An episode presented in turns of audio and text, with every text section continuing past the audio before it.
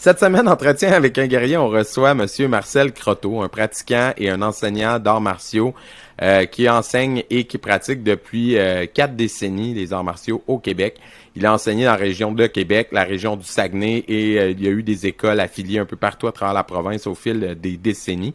il nous raconte son parcours, aussi sa vision des choses en vieillissant, comment il voit sa pratique personnelle des arts martiaux et aussi la place des arts martiaux dans la société, là, particulièrement dans la dernière année et demie qu'on vient de traverser. Tous ceux qui veulent nous soutenir, vous le savez, il y a Patreon que vous pouvez venir voir. Il y a du contenu exclusif. Euh, donc, euh, on vous achète pas plus avec ça. Euh, si jamais vous voulez nous soutenir aussi gratuitement, partagez, commentez, likez ce qu'on fait, mettez-le en story. on sait qu'on a beaucoup de professeurs qui écoutent. Partagez-le à vos élèves, même quand c'est pas un épisode qui est relié à vous nécessairement. Ça peut être juste un épisode que vous écoutez puis que vous trouvez le, ce qui est discuté est vraiment bon. Ben, vous le partagez puis de même, ça nous aide beaucoup, beaucoup à faire grossir le channel. L'épisode de cette semaine est une présentation de Midi Santé. Midi Santé est une entreprise existant depuis 1996 spécialisée dans la confection et la livraison de repas santé destinés aux enfants en service de garde, en garderie et en milieu familial. Chacun des repas est conçu frais chaque jour avec des ingrédients de première qualité et c'est ce qui fait leur renommée. Pour plus d'informations, c'est le 1 877 240 4866. Les cicatrices nous rappellent d'où on arrive. Les combos qu'on doit livrer quand le destin chavire. Guerrier, on fera ce qu'il faut pour la famille. Cœur de lion, œil de tigre, on a la paix dans la mire. The battles are never ending, I know. But we will get up and get on with the fight. And we'll do whatever for what is right. Just put your trust in us, in us. Donc cette semaine entretien avec un guerrier, on reçoit Monsieur Marcel Croteau qui est un enseignant de Kung Fu de la région de Amqui en Gaspésie, euh, qui nous a été euh, référé par euh, notre ami Philippe à Québec. et pour la simple et bonne raison que vous êtes, semble-t-il, une référence dans ce que vous faites, du moins dans votre région. Ça fait longtemps que vous enseignez. Donc, c'est pour ça qu'on voulait vous recevoir. On n'a jamais eu de Gaspésien sur le podcast. Ça aussi, c'est une première. On est toujours très content de représenter tous les coins du Québec et dans le monde est-ce que vous pouvez euh, peut-être nous situer un peu euh, d'où vous venez puis à quel moment les arts martiaux sont arrivés dans votre vie? Oui, mais c'est intéressant. Je suis gaspésien depuis un an. ah ouais? Wow! OK. OK, donc avec un peu mon parcours, ça va vous donner une idée, hein, quand même. Oui. Euh, disons que la première fois que j'ai entendu parler de karaté, c'était en 1957, j'avais 10 ans on a regardé à la télévision avec mes parents un cirque en France, un cirque, un cirque euh, euh, régulier. Mais il, invite deux, Japonais. Et qu'est-ce qu'ils ont fait? Ben, ils ont conseillé des plages. Avec les orteils, quand même. Au Okinawa, ils conseillent ça avec des orteils. Pas que la plante du pied, orteils. Je demande à mon père, c'est quoi le karaté? Ah, c'est des Japonais qui causent des planches avec des orteils. C'est tout. ça m'a parti de la tête avec le temps à 14 ans, avec quelques films des fois que je voyais, je m'ai mis euh, avec des amis à casser des planches. on s'est on s'est blessé, on s'est fait mal. Donc je me suis dit, c'est pas pour moi ça. J'avais 14 ans.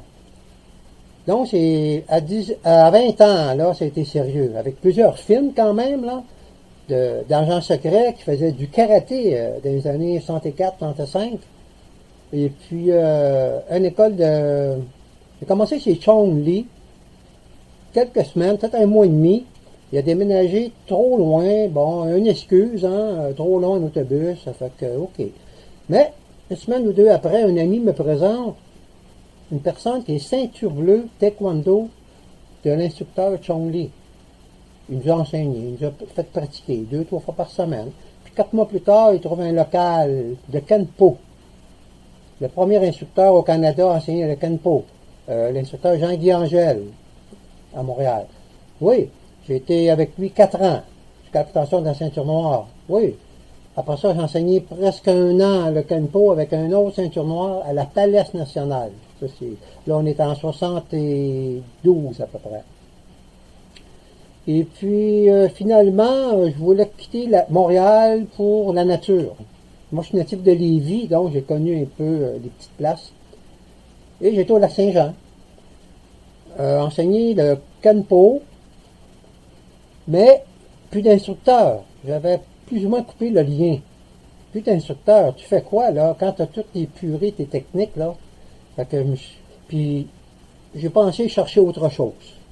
Disons, j'avais une petite gêne pour retourner avec mon instructeur. Pas parce qu'on s'avait laissé sur un, sur un froid, mais j'étais comme ça à l'époque. Euh, peut-être qu'il voudra pas. Tu sais, on se fait des idées des fois, non? Fait que j'avais 500 revues spécialisées, le Black Belt et compagnie. J'avais acheté mes Black Belt en commençant, en 64, j'avais commencé ça. Donc, j'avais plusieurs revues. J'ai feuilleté les revues pendant un bon bout de temps. C'est un ami qui a fait du Kung Fu, qui me conseille le Kung Fu, enfin, tu sais, il m'encourage. Enfin, comme je suis retrouvé en 1976 à Denver, Colorado, Dolbo, Denver. Hmm? Euh, quatre avions. Et euh, ça a cliqué. Tu sais, j'étais là pour trois jours pour savoir si je serais accepté. J'ai fait des cours, j'ai eu des leçons privées, puis j'ai vu l'ambiance. Mais c'était quand j'arrivais là, c'était nouveau là. C'est Kung Fu là, c'est les films de Bruce puis c'est tout là. Et puis en fin de compte, ils m'ont accepté. Et pour ça, j'ai fait des stages. Un mois l'été, euh, 15 jours les fêtes. Et en 78, j'ai enseigné déjà au Lac-Saint-Jean, comme j'ai dit. J'avais sept écoles à un moment donné, en 78. Et euh, mon instructeur, euh, ça l'intéressait d'ouvrir comme ailleurs. En fin de compte, on s'est mis d'accord pour ouvrir à Trois-Rivières, en 78, une école. Donc, j'ai resté avec eux environ 3-4 ans. J'ai quitté pour euh, faire le bilan de ma vie. Ça faisait 15 ans j'étais dans les arts martiaux, presque à temps plein. J'avais négligé des choses. Fait que, oups, un instant.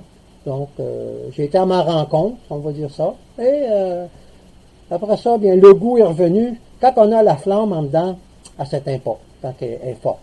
Et là, je pouvais pas enseigner le Unapkundo, le style que j'ai appris. Le fondateur, c'est Sijo of the Cascas. Euh, parce que je, faisais plus partie de cette famille-là.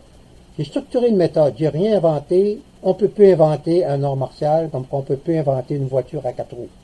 On va inventer une voiture qui vole, mais pas à quatre roues. Donc, on peut créer une méthode. J'ai créé une méthode qui était à 70% pareil comme mes racines quand même, hein. Et puis, euh, appelé ça l'Iwu Tai, le temple de la boxe chinoise et de la paix, ou de la guerre et de la paix. Et j'ai enseigné ça 36 ans, ce style-là, dans cinq régions au Québec. Lac-Saint-Jean, euh, Côte-Nord. Puis vous dites que c'est 70% Kung Fu. Est-ce qu'il y a des racines aussi euh, dans le 30% manquant, mettons, de Très Kenpo, très qui était bonne quand même euh, question, votre très, premier style? très bonne et- question. Effectivement, j'ai gardé euh, certaines choses de tempo. Mais en 68, si- le tempo de 68 n'est pas le même d'aujourd'hui. Hein? Non. À l'époque, à l'époque, euh, c'était limité côté technique. Par contre, on gagnait dans les compétitions. Aussi. tu sais. Fait qu'on fait quoi? Bon, on trouve ça intéressant. Je veux dire, quand un style te parle, puis tu le fais, puis tu as des résultats, soit en progression personnelle dans le sens technique ou individuel, puis en compétition aussi, bon, ben, Colin, tu le gardes. Puis si tu as la chance, peut-être, de voir autre chose qui t'attire plus, ben, tu y vas, hein. Tu y vas, puis voilà. hein. Donc, c'était mon cas, entre autres. Oui. Et Là, vous avez réussi, en établissant votre euh, méthode à vous, à, à l'enseigner dans plusieurs écoles à travers le Québec. Euh, puis, vous disiez pendant quoi, 36 ans, c'est ça que j'ai Oui, compris? 36 ans, oui. J'ai formé des instructeurs, euh, tantôt à Québec, au Lac-Saint-Jean, euh, à Chibougamau, Chambly, oui, à l'époque, oui. oui. OK. Mais aujourd'hui, Puis- ce style-là, je n'enseigne plus depuis 1900 2019. OK. Mais est-ce qu'il y a des gens qui ont continué à oui, il enseigner en, votre il en reste, méthode? il en reste un à Sherbrooke. Oui, OK. à Sherbrooke. Il en reste un ici. En, en 2019, euh, il a été mon héritier officiel de ce style-là. J'ai transmis le, Vous avez passé le flambeau à une C'est en autre plein ça, c'est en plein ça. Moi, oui, moi, je suis, depuis 2015, je fais plus dans l'interne. OK. Puis Ouais. vous travaillez quoi exactement dans l'interne? Parce qu'on en a vu quand même quelques styles. Oui, oui, oui, oui, exact. Euh, c'est un style euh, influencé par le dragon, tigre et serpent. Donc, beaucoup de fluidité. Et euh, mais les dragons, dans le Wulong que j'enseigne, cinq dragons, Wulong, c'est pas une copie comme le style traditionnelle, disons, de- du dragon. Les, cinq dragons, c'est des étapes de progression dans le cheminement d'une personne. Et j'ai pris les éléments, les éléments. Le premier, c'est la terre, donc les bases, la fondation, les racines, hein, des techniques de base. Après, c'est le feu. Le feu, c'est la période où ce ça chauffe. hein, on se dépasse. D'accord? Ça, c'est général, hein, vous savez. Après, c'est l'eau. Fluidité. Ça veut dire les mêmes techniques, on les ajoute plus yin. Moins de force physique, plus d'autres principes. D'accord? Pour générer plus de puissance encore. Comme un fouet, disons. Une barre de fer via un fouet. Et l'air, c'est le côté énergétique spirituel. Là, c'est des niveaux plus hauts. Et le dernier, eh bien, c'est le cinquième, c'est céleste ou l'éther. C'est euh, beaucoup, c'est une démarche personnelle. Quand la personne arrive là, j'entends. Et ça, on parle de 20, 20 ans ou plus, là, OK? Et puis, elle fait sa démarche personnelle au niveau spirituel et énergétique. Là, je force personne, là, c'est libre à tout le monde. Puis, étant donné que vous aviez bâti cette méthode-là, appelons-la école-là depuis, depuis le début, euh, c'est, ça vient comment le moment où on se dit, OK, euh, il faut que je passe le flambeau? Est-ce que c'est, est-ce que c'est pour des questions de santé ou c'est des questions Oh de non, du disponibilité? tout. euh, non, non, ma, vous san- pousse ma à- santé. Non, ma santé est très bonne. Ouais. Non, non, c'est que j'ai, euh, j'ai, il y a eu quelque chose qui a changé en moi au niveau euh, perception et euh, l'énergétique m'a, tiré plus. J'en faisais un peu avant, depuis deux, depuis les- fin, fin 1900, enfin 1998-99, j'ai, été initié à des bases initiatiques par des personnes à Montréal. Euh, j'ai pas été loin là-dedans, mais avec des bonnes bases que j'ai travaillé occasionnellement. Euh, J'avais, j'avais quoi? J'avais même pas 50 ans. Donc, euh, 50 ans, dans mon état yang, je suis trop jeune un peu pour aller chercher des chipons.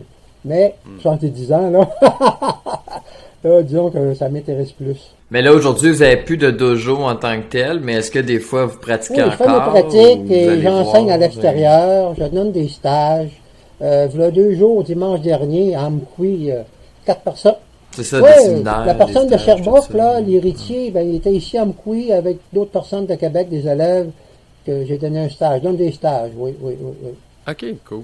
Fait que vous continuez quand même à transmettre vos connaissances. là. Vous n'avez pas Ah, pris votre retraite complète. Là. Non, non, non, non, non, pas en, Ah, vous avez pas de l'air parti Non. pour non, vous est pas en arrêter. vue non plus, non. non, mon- un de mes, un, Ah non, un de mes projets, c'est d'offrir des stages, justement, en Gaspésie et ailleurs au Québec.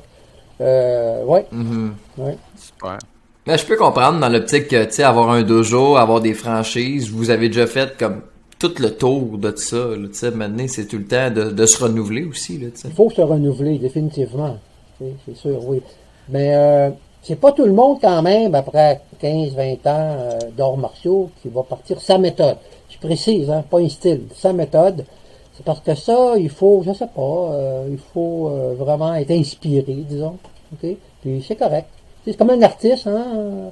Mais qu'est-ce qui distingue, euh, selon vous, parce que là, peut-être que je joue sur les mots, là, mais ça m'intéresse.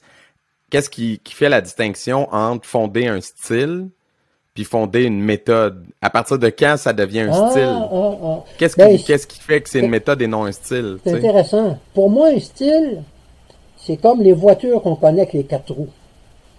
Là, quelqu'un dit, il change euh, la carrosserie, puis il fait ça futuriste avec des quatre roues. J'ai inventé une voiture. Non, non, non, t'as inventé un style, pas une voiture. T'as pas, t'as pas- t'as- t'as une méthode, t'as inventé, veut dire, euh, Ouais. tu t'as pas inventé la voiture. C'est pas un nouveau véhicule. C'est le même Ben, c'est véhicule, ça, mais ben, avec c'est un ça. look différent. OK. C'est ça, c'est ça, parce que c'est des coups de poing puis des coups de pied quand même. Mhm. On peut plus, on peut plus inventer une technique d'autodéfense efficace. Impossible, tout était fait. C'est le champ de Ah, bataille. non. Hein? Ouais. Tout était fait.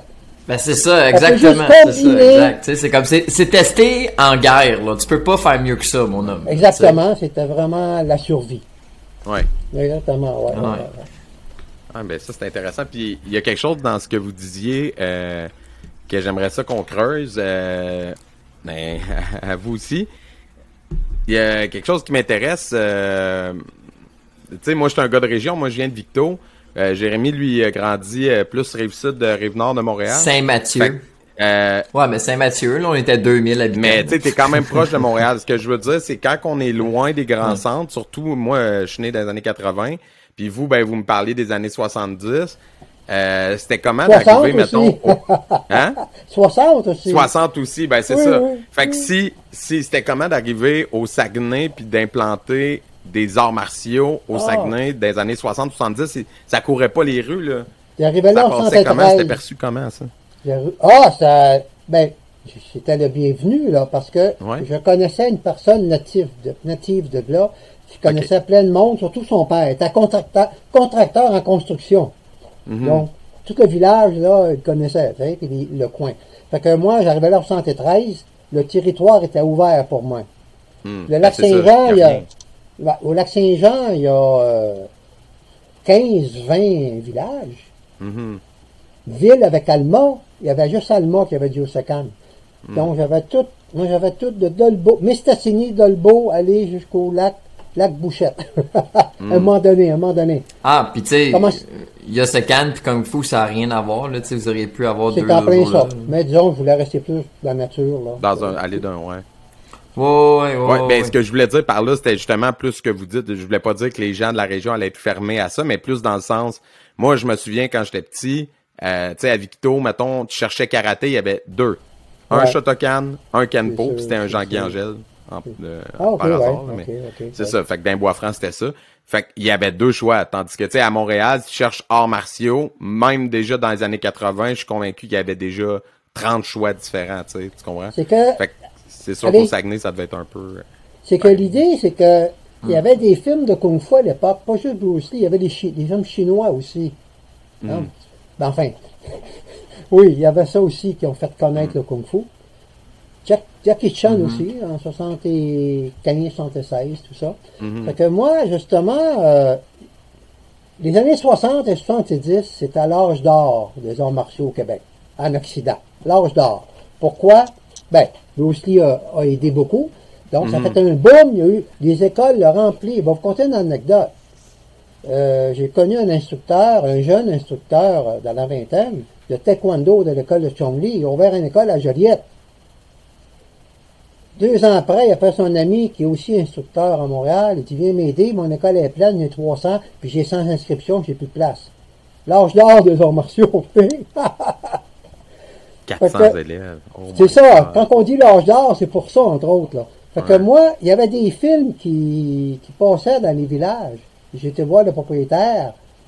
J'ai demandé si on pourrait faire une démonstration. À l'époque, c'était pas du kung fu, moi, c'était karaté kanpo. Là, sais. Mhm. Fait que, euh, il a accepté. Fait que, entre deux films, on faisait une démonstration. J'avais 8-10 élèves. Démonstration de 15-20 minutes de karaté. Puis, le monde aimait bien ça. Tu sais, puis, rien pour dire que c'était vraiment ouvert à ça. tu. Aujourd'hui, pas sûr. Ouais. Ben, il y a Ça encore beaucoup Ça d'écoles. se construisait, hein? Ça se construisait. Ouais. Vous avez l'impression que les arts martiaux ont, ont perdu de la vitesse depuis cette époque-là? Parce que, je veux dire, il y a quand même beaucoup d'écoles. Maintenant, il y a beaucoup de choix, il y a beaucoup de styles différents. Maintenant, du, t'as du Kenpo comme nous. Moi, Jérémy, il y a du Kung Fu, il y a, du, il y a de l'Aikido, il y a du Judo, il y a du euh, Kenjutsu, il y a du Jiu-Jitsu brésilien, japonais, euh, tu sais, name it, là. Mhm. Non, pas perdu de la vitesse. L'âge d'or est passé. On parlait de l'âge d'or, là. l'effervescence. Hey. Au, au Ouais, contraire, l'effet de nouveauté, on va dire. Oui, Ouais, ouais, oui, au contraire, c'est ça, il surfait sur, sur- Mhm. le nouveau. Au contraire, aujourd'hui, il n'a pas assez. il n'a pas assez. Ouais. Il faut. Ah, mais tu sais, logiquement, si t'as 400 élèves dans une école, quand il y a 4 élèves, Quatre 4, écoles, 4 100 écoles, élèves, ça se peut qu'il y ait 100 élèves. C'est ça l'affaire, là, tu sais. Puis c'est correct, parce que ça veut pas dire que tout le monde a le goût d'aller faire du kung-fu ou du karaté. Tu sais, il y en a peut-être qui ont le goût d'aller faire il faut d'autres choses, là, tu sais. euh, chose. Fait que c'est bien correct, essayer, là. Ben oui. Ouais, excellent. C'est ça. Surtout quand t'es rendu à la fin d'un cheminement, des fois le monde se demande, tu sais, euh, moi j'ai un élève à mener, il me dit ah euh, j'aimerais ça aller faire euh, mettons d'autres karatés, je suis comme ben tu peux faire ça, mais tu sais c'est déconstruire ce que t'as déjà appris. Moi j'irais vers de quoi de plus complémentaire, tu sais euh, comme Manu, moi ce que j'aimerais faire c'est du kenjutsu ou du kyudo ou, ou tu sais parce que ou du soft style, tu sais du, du kung fu ca- carrément.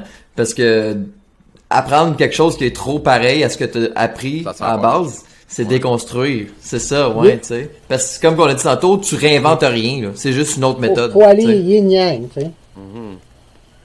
Tout à fait. Mm. Exact, Puis, exact. au fil des années, est-ce que vous avez l'impression que ça évolue vers la bonne voie? Tu sais, c'est quelque chose qu'on a évoqué souvent avec, euh, on va dire, les vétérans des arts martiaux québécois qu'on a reçus. j'ai entendu, oui. Euh, parce que là, bon, la tendance c'est beaucoup au, au MMA, au Jiu-Jitsu, puis tu sais, pour, on veut pas leur enlever rien, euh, ils ont leur mérite, puis ils ont leur qualité, mais vous pensez quoi de, de l'évolution, de la tangente que ça prend, disons, euh, en 2021?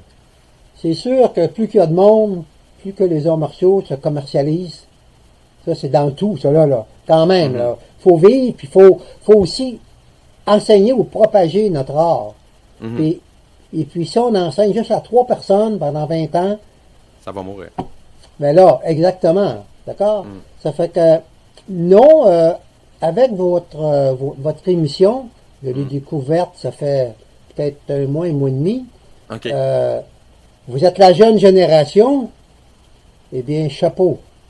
Vous deux, chapeau. Je connais pas les autres jeunes générations. Chapeau. Ouais. Moi, je connais juste des 40 ans et plus. Avec des amis, là, des amis. Ah, j'étais un petit bébé. Ouais. Donc, la jeune génération, c'est pas les 40 ans et plus, là. C'est 21 ou 22 Mm-hmm. ans. euh, toi, t'as dit ça l'autre fois, t'avais 21 ou 22 ans, non? Jérémy, il est rendu à 24. là. Bon. Ouais, là, je suis rendu à 25, 25. Ah, 25, c'est un vieux 25, podcast que j'ai vu, OK? Ouais, ouais, moi, je suis, moi, je suis proche d'être dans les vieux, là. Fait que ça, ça me fait plaisir que vous me mettiez dans les jeunes. Dans votre Ben. tranche d'âge, là, je suis comme limite un petit peu. Mais, euh, mais je suis un jeune vieux dans les arts martiaux, par exemple. Je suis pas un. Ah. vétéran comme vous deux. Ben, Mais, euh, ouais, c'est ça. Puis, euh, Éventuellement. hein? C'est vous- Ouais, c'est ça. C'est vous Euh, autres la relève, c'est vous autres la relève. Ah ouais. C'est pour Vous ça qu'on le fait, en fait. Pour pouvoir transmettre ce bagage-là que vous, vous avez à- à- au plus de gens possible, tu sais. C'est sûr, c'est sûr. À qui ça Ouais. parle, exactement. Ouais, 100%. Puis, euh, euh, c'était quoi exactement euh, votre méthode? Tu sais, si vous aviez à la décrire, c'était quoi, euh, disons, ses forces, là, les, les, les, les, les- les points particuliers de, de la méthode que vous enseignez? Euh, bon, ben c'est standard un peu comme le kung fu quand même, là.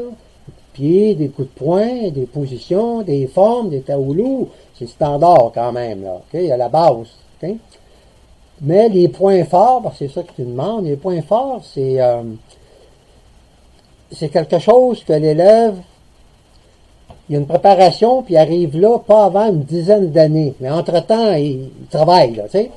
C'est euh, la force proche qu'on connaît, le one inch punch, là. Oui, oui, oui, oui. Bon, et la frappe lourde. Je sais pas si ça vous dit de quoi, la frappe lourde.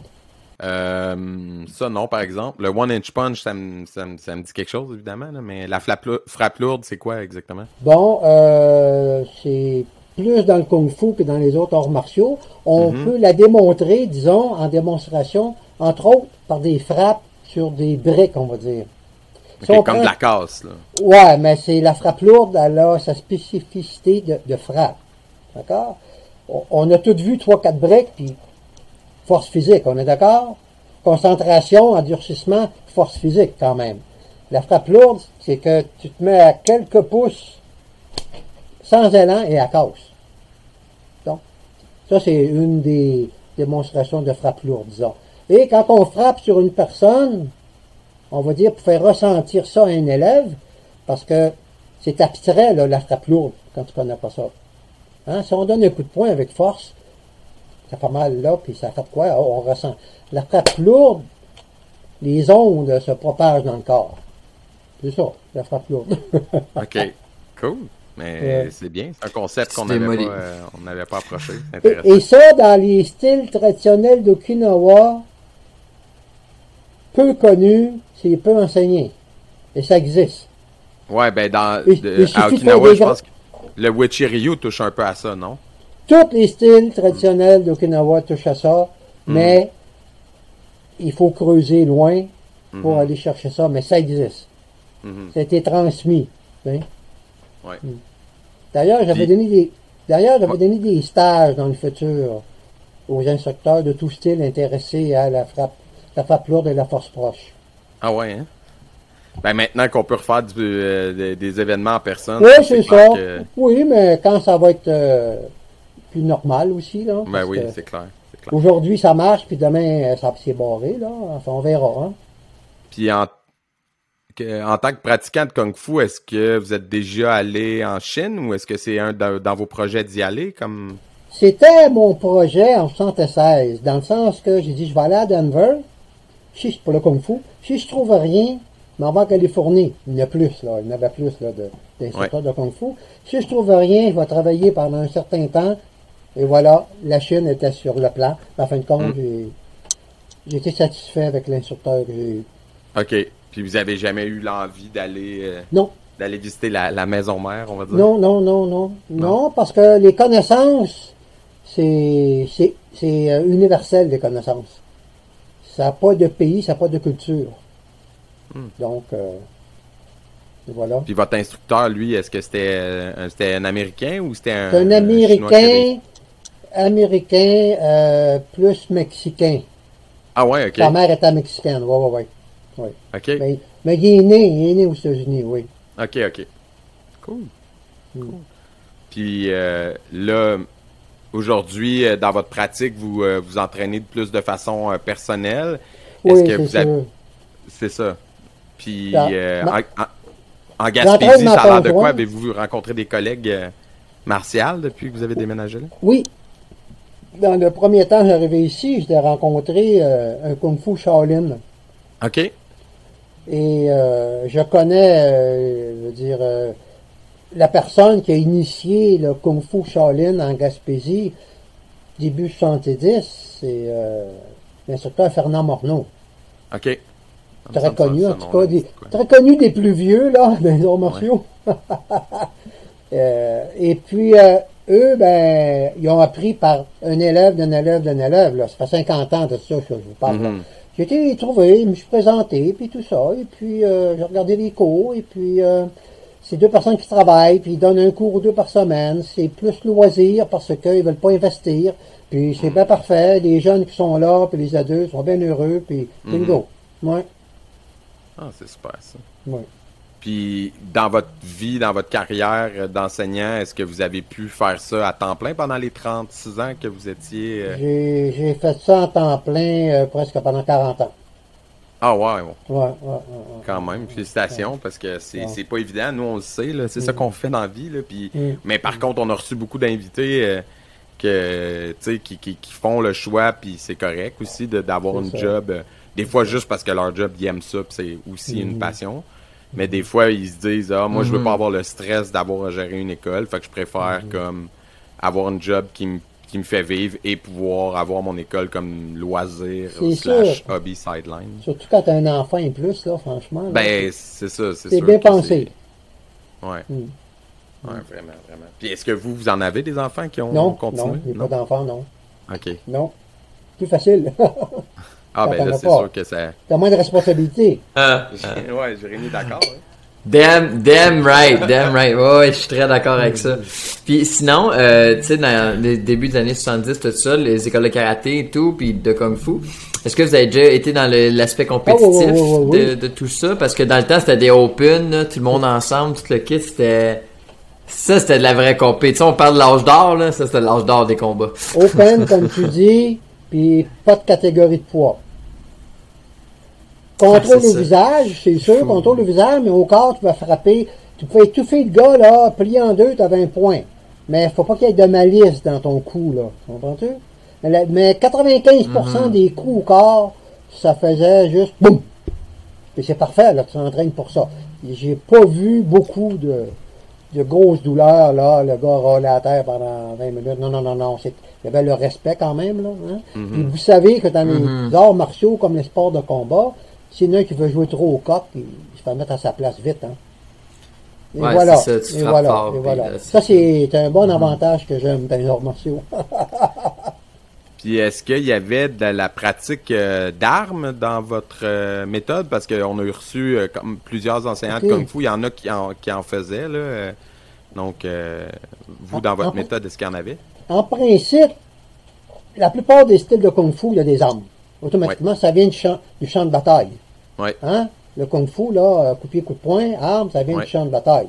Donc, les armes, c'est très bon de travailler les armes Premièrement, traditionnellement, on peut pas faire ça aujourd'hui, vous allez comprendre. Traditionnellement, les élèves commençaient par la pratique des armes. Mais pas en bois puis en papier, là, assez lourd, proportionnellement. Pour la stabilité, pour le positionnement, pour les sorties de force aussi. Là, après, les coups de poing, coups de pied, tout le temps en faisant des armes.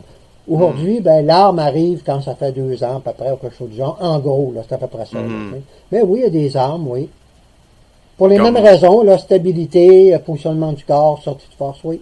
OK. Vous travaillez sur quoi, mettons, parce que, tu sais, il y, en a qui en ont quelques-unes, mais il y en a qui en ont beaucoup, là. On a reçu euh, Long Bernard, puis dans le White Crane, euh, il y en a vraiment beaucoup d'armes, plus que 20 euh, différentes. Si j'aurais un Kung, ça veut dire une école de Kung Fu là, professionnelle, là, hein, où tu payes le local, puis tu te décores comme tu veux, j'aurais les 18 armes traditionnelles de Kung Fu. Mais c'est Ouais. pas le cas.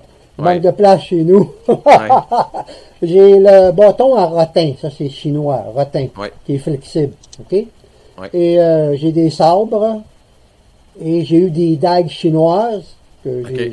j'ai donné, eu des papillons, des couteaux papillons Wing Chun que j'ai donné. Euh, il il m'appelle moins. Un Kwandao, j'aimerais travailler ça. Vous connaissez le Kwandao? Hmm, Le nom, mais une Comme un pas, gros, un gros bâton avec un- une grosse lame de sabre au bout. Ça, ressemble un peu euh, comme à une, une albarde, là. C'est comme quand C'est même. ça, c'est une grosse albarde, c'est une albarde, oui. Mais avec un sabre au bout. Mhm. arme. Ouais, Ouais. ça, on l'avait vu, ouais. Ouais. Wow, OK, cool. Que, là, j'ai déjà travaillé, là, oh mon Dieu, là quoi, donc? Il y a 40 ans, j'ai travaillé le trois sections. Ah, Le Triple Staff. hein. Le trois sections, le Nunchenko à trois sections. ouais. C'est pas Ça, j'ai déjà vu quelqu'un Ouais, faire ouais, ça, c'est quelque chose. Oui, il faut, C'est next level. Jet Li, il l'utilise dans Et un voilà, film là, voilà. contre un katana. faut- là. ouais. C'est soit qu'on colle nos, c'est next soit qu'on level. colle nos jambes pour des routines, ou on met les jambes une en avant de l'autre, sinon les genoux, là, Ouais. ouais, ils vont non, te parler. C'est c'est ça, ça cogne, parce que ça touche. T'as-tu déjà vu ce film-là, Non. Manu? Non, Fearless? j'ai pas vu. avec Jet Li? On va le mettre en lien. C'est un must, là. Mm. C'est vraiment, là, justement, les Oui, armes oui, qu'ils utilisent oui, là-dedans, oui, là, oui, il y en a oui. beaucoup, là. C'est euh, c'est malade, là, pour de vrai, là. C'est, euh, moi, c'est un des films qui m'a fait commencer le karaté aussi, là, dans le temps. Bien avant le dernier samouraï, parce que c'était moins... euh, c'était plus Ben jeune. oui, ouais. J'ai travaillé la lance, la lance, oui, Ouais, la lance. la lance, Oui, ok. La lance, oui. Ouais. Mais ça aussi, c'est euh, c'est assez classique dans les arts martiaux chinois. On la voit souvent. Là. Exact, exact, exact. Puis euh, j'a- j'allais vous demander, euh, en fait, on a discuté d'arts martiaux internes euh, avec euh, Philippe Munn beaucoup, entre autres, euh, puis avec d'autres, mais lui, euh, il nous parlait beaucoup de ça, puis euh, juste avoir votre perspective là-dessus. Est-ce que c'est comme, c'est-tu comme inévitable pour un pratiquant qui prend de l'âge de, de se tour- finir par se tourner là-dessus, ou, tu sais, vous auriez pu continuer, mais c'est vraiment par intérêt ou c'est, tu sais, parce qu'on dirait comme tu fais comme ah, à un moment donné, je pense à ma santé. Est-ce que est-ce que il y a certains types d'arts martiaux que passé un certain âge, tu fais non, ça c'est trop dur pour le corps, à votre avis, ou il y a possibilité de continuer à pratiquer à peu près tout de façon sécuritaire? Comment vous voyez ça? À part exception, à part les exceptions, euh, notre énergie Ouais. est yang quand on vit au monde, quand on est jeune, on peut la poursuivre 40, 50 ans, mais à 40, 50 ans, faut avouer qu'elle est moins qu'à 30 ans, 20 ans. Donc, Hmm. elle diminue, puis elle devient yin. Puis on, de- on devient âgé, on devient vieux, puis on peut plus faire des entraînements rock'n'roll parce qu'on va se blesser. Puis ça donne rien de se blesser quand tu as 50, 60 ans, mais ça arrive quand même. Ouais. Et puis s'il n'y a pas d'interne, ça faisait des exercices de respiration, entre autres, tu, ailles travailler ton art comme ça. De temps en temps, tu mettre un peu d'énergie, mais pas plus. Tu Mhm. peux la faire toute ta vie quand même. Mais si la personne vers 40, 50 ans, elle sait comment aller dans l'interne, elle fait des qigong, des exercices de respiration, aussi, il faut que ça soit dans sa tête aussi, là, d'accord? Puis elle fait des, elle fait certains exercices spécifiques, son instructeur ou la personne va y dire. Qu'est-ce qui fait? Ça rend notre énergie yin, à place de faiblir, elle va se, pas se stabiliser, mais elle va devenir en qualité. Hmm. En qualité. On Ça gagne en maîtrise. Tu compares en force, on le gagne en maîtrise? Maîtrise, euh, on peut dire ça, de parce soi. Non, oui, oui, oui, la maîtrise, là. Parce qu'autrement dit, ton énergie, à 60, 70 ans, si tu as commencé le Qigong, l'interne avant, euh, tu vas être capable de faire ce que je viens de faire à 74 ans. Tu sais, être dynamique, comprends-tu? Mhm. C'est ça l'idée. Ouais. Mais il faut avoir euh, un, un certain mode de vie quand même, là. Tu sais, euh, Mhm. euh, la nourriture, le sommeil, euh, entre les deux oreilles, dans le sens d'un calme, tu sais. euh, avec ça, là, on va, on va très loin avec ça. Mhm. On va très loin avec ça. C'est vrai que la santé mentale, on n'en parle pas assez. c'est plus à la mode ces dernières années, mais en- de façon générale, d'avoir un bon équilibre mental puis une, une bonne santé mentale, prendre soin de soi, c'est important. C'est Ben, c'est pas tout tout avoir un corps hein. en shape. Ouais, tout part de là, hein. Ben oui. Entre les deux oreilles, notre attitude, notre façon de penser. Tu sais, c'est, euh, ça fait partie de l'enseignement dans les arts martiaux aussi, là. Hein? Oui. Ben oui. Croire en soi, avoir un bon positif, c'est... Tu, Have a strong mind, you're gonna have a strong Comme tu life. te relèves, c'est en plein ça. C'est la base. Ouais, Ouais. vraiment. Ouais. Puis vous, vous l'avez vu euh, peut-être de, euh, aux premières lignes, là, tu sais, avec tout ce qui vient de se passer dans la dernière année et demie. euh, j'ai l'impression qu'on a négligé beaucoup l'importance euh, de, la- de- de l'exercice. Euh, les, les autorités ont, ont pas considéré que c'était essentiel que les gens puissent continuer de pratiquer leur activité physique préférée, peu importe laquelle que c'est, les arts martiaux, mais les autres aussi. Euh, puis vous, étant dans la tranche d'âge où on vous disait faites attention, faites attention, mais qu'en même temps, paradoxalement, on vous interdit d'aller dans des endroits où vous pourriez pratiquer euh, des activités physiques. Euh, vous en pensez quoi de ça au niveau de priorité de société, que ça soit mis comme si c'était facultatif de faire de l'exercice? C'est sûr qu'il devrait faire partir des, des, principes, des principales activités euh, importantes de la société, les exercices physiques, justement. Mhm. Oui, oui, oui, oui, oui. Et puis aussi euh, des, euh, le côté social aussi. Hein, c'était, c'était écrit beaucoup ça sur, les, sur Facebook ou quoi là, ok? Euh, comme des personnes dans mes âges qui vont, à, les connus moi, tous les mercredis, ils vont, ils vont dîner au centre d'achat. Ils sont 60, 80. À Charlebourg, à Québec, il y a un monsieur qui me dit ça. C'est un, vété- un vétéran de la guerre. Il dit, le mercredi, on est 80 ici. Tous des vétérans. Pendant trois heures de temps. Il, il me dit à moi, il dit, savez-vous, on parle pas de la guerre pantoute. C'est la condition d'être ensemble. Hmm, c'est, 100%. c'est positif, là, tu sais. Ouais. pas là pour euh, renoter les souvenirs et puis avoir de la peine, là, tu sais. Mais c'est là aussi qu'on a vu que nos dojos sont pas juste des lieux de pratique physique. En plus d'être un lieu de pratique pour se garder en santé, c'est un lieu social. Puis ça, c'est un des gros éléments qui était Ah oui. négligé, le fait que le fait de faire d'activité physique, peu importe encore là laquelle tu faisais, ça te faisait avoir un lien social qui est, qui est important à notre équilibre mental aussi, tu sais. C'est vrai. Ça se dit encore en 2000, euh, quoi, là, 21, en 2021, pour les arts martiaux. Ça se dit encore que c'est une école de vie. Ah, 100%. Donc, Ah euh, et voilà, 100%. ils n'ont pas juste des compétitions, tu sais. Non. Non, c'est pas juste un sport, là, c'est un mode ça. de vie. ouais. Tu sais, ouais. Les jeunes qui passent tout leur temps au, au karaté, puis tu sais que ce soit des jeunes qui aient des, des objectifs de, de peu importe, tu sais, de, de ceinture, de, de compétition, tout ça, puis qui travaillent fort, là, ça leur rentrait dans le moral en salle, là, tu sais, que toutes leurs activités soient... Parce que maintenant, ah ben là, tu peux aller à l'école. Oui, mais c'est juste le plat depuis deux ans. Maintenant, c'est des enfants, ils ont besoin d'avoir du fun, du positif, tu sais, puis t'as tout le temps rendu ça compliqué, là. Ouais, parce qu'ils pouvaient aller à l'école, mais c'est il n'y avait rien depuis d'activité jeune. autre à l'école, parce que tout Parce était annulé. le, C'est ça, là. Maintenant, tu fais juste taper sur le clou, là. parce que le COVID pour les, le aller. COVID pour les enfants, là, c'est une affaire d'adultes, ça. Ouais. Ouais, ouais. Ça les touche pas, c'est loin d'eux, puis ils comprennent pas euh, pourquoi ils sont pénalisés. C'est correct, ouais, mais c'est ça, là, c'est ça qui est dommage, ça les met dans une réalité qui c'est pas la leur.